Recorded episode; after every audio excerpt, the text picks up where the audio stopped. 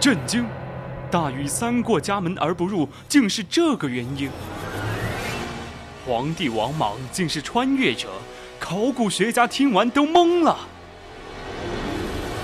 明朝皇帝朱元璋最得力的手下，小时候竟然叫这个名字。那么在哪里才可以听到呢？先切音乐。最古老的名人资讯，最猎奇的古人八卦，古人社区，这是你没听过的全新版本。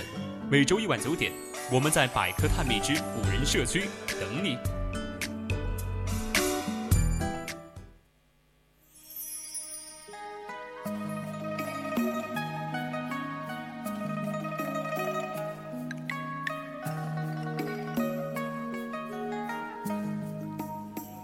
青春调频与您共享，这里是 VOC 广播电台百科探秘之古人社区，我们将与你分享最古老的名人趣事，最猎奇的古人八卦。我是主播独木，今天的主题是古代官员断案的十大幽默判词，欢迎大家到我们的 QQ 听友四群二七五幺三幺二九八与我们一起讨论，或者到我们的荔枝或蜻蜓直播平台与主播进行互动。当然，如果你觉得我们的节目很有意思，你也可以关注我们的官方微信，搜索“青春调频”，关注即可；或者到微博上 @VOC 广播电台，我们会时刻关注您的消息。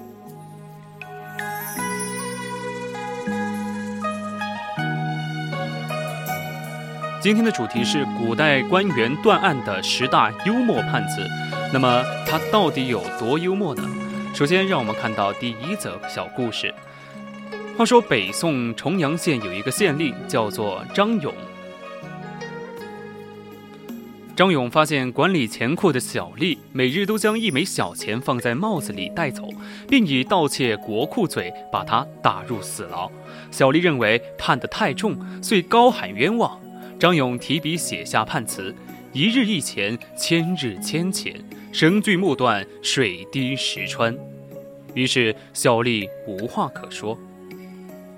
第二个故事是南宋的清官马光祖担任京口县令时，当地权贵福王强占民房养鸡喂鸭，反状告百姓不交房租，示意地方官代他勒索。官司到了衙门，马光祖实地勘验后判决道：晴则鸡卵鸭卵，雨则盆满钵满。福王若要无钱，直待光祖任满。第三个故事是明代时，一年仲春，湖南长沙农村的两户农民的牛顶斗在一起，一牛死去，一牛受伤。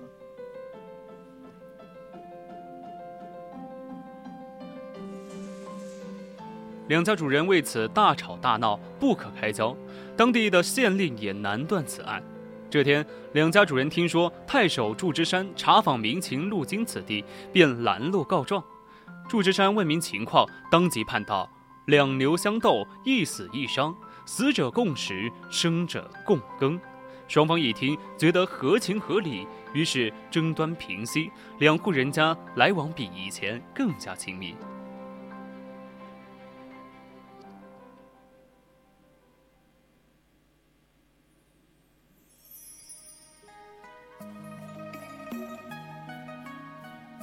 明朝代宗时。江西南昌宁王府饲养了一只丹顶鹤，为当朝的皇帝所赐。一天，宁王府的一位仆役带着这只鹤上街游逛，不料被一户平民家饲养的黄狗咬伤。狗的主人吓坏了，连忙跪地求饶，周围的百姓也为之讲情。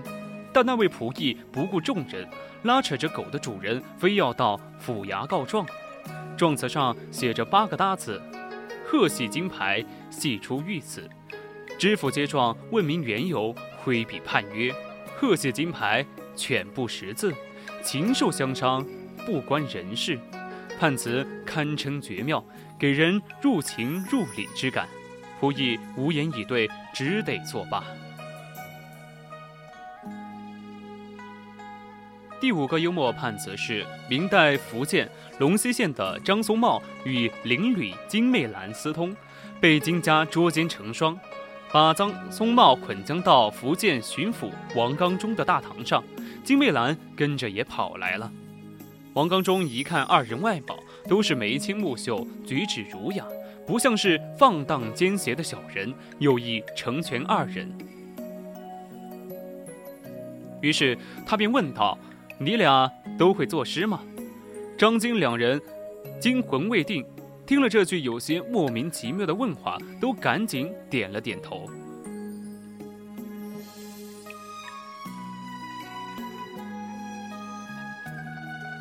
王刚中便指着堂前檐下的蜘蛛网上悬着的一只蝴蝶，对张松茂说：“如能以此为诗，本官便可免尔等之罪。”话刚说完，就听张松茂吟道：“只因复姓太癫狂，游遍花丛觅异香。近日误投罗网里，脱身还借探花郎。”探花出身的王刚中心想，此人才思敏捷，并且诗中有悔过之意，很是难得，便又指着门口的珠链子，对金媚兰说：“你也以此题诗一首吧。”金美兰略加思索，随即念道：“绿军披成条条直，红线相连眼眼齐，只为如花成片段，遂令诗节至参差。”王刚中听罢，不觉击节赞叹。见他二人郎才女貌，年龄相当，便提笔写下判词道：“佳人才子两相宜，致富端游或所羁。盼做夫妻永偕老，不劳专学亏于戏。”两人磕头拜谢。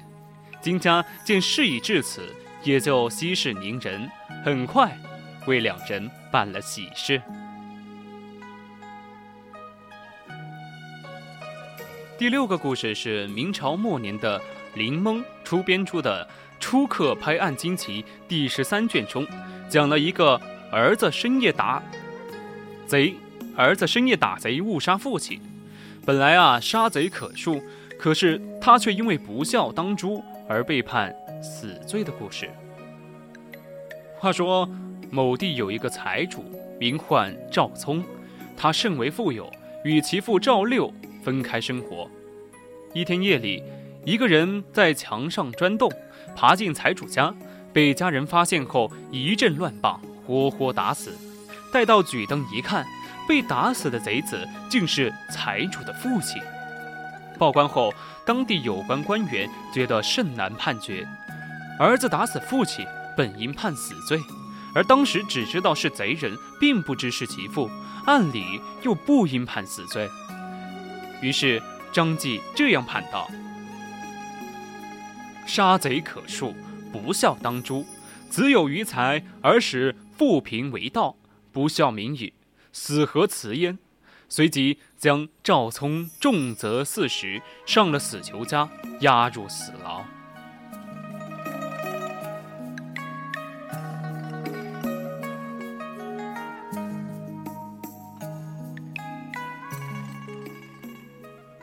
明代天启年间，有位御史口才颇佳，一名太监心怀嫉妒，设法取笑御史，便附一只老鼠前去告状，曰：“此鼠咬毁衣物，特前来请御史判罪。”御史沉思片刻后判曰：“此鼠若判打仗、放逐，则太轻；若判缴临刑、凌迟，则太重。本官决定判他宫刑。”也就是说，我们俗称的安哥，就这样，太监自取其辱。第八，清朝康熙年间，福建泉州城外的风月庵中住着一位年轻貌美的小尼姑。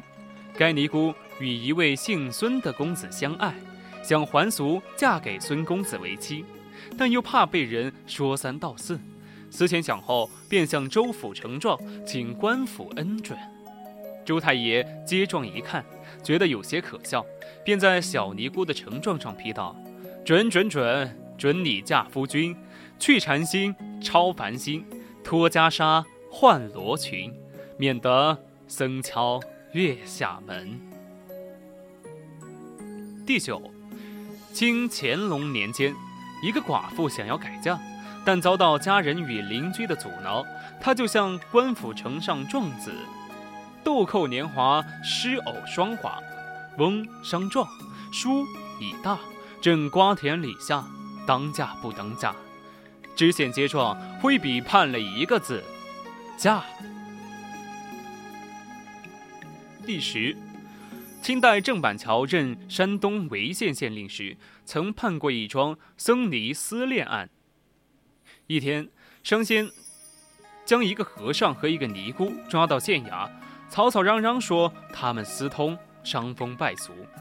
原来两人原未出家时是同一个村子的人，青梅竹马，私定了终身。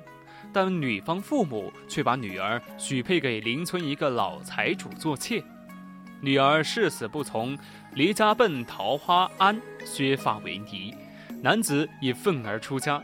谁知在来年的三月三潍县风筝会上，这对苦命鸳鸯竟又碰了面，于是趁夜色幽会，不料被人当场抓住。郑板桥听后动了恻隐之心，遂判他们可以还俗结婚，提笔写下判词曰：“一半葫芦一半瓢，何来一处好成桃？从今入定风归计，此后敲门月影摇。鸟心月时空极色，莲花落处尽偏娇。是谁勾却风流案？寄取当堂。”郑板桥。今天的古人社区就到这里，敬请继续锁定青春调频，我们下期再见。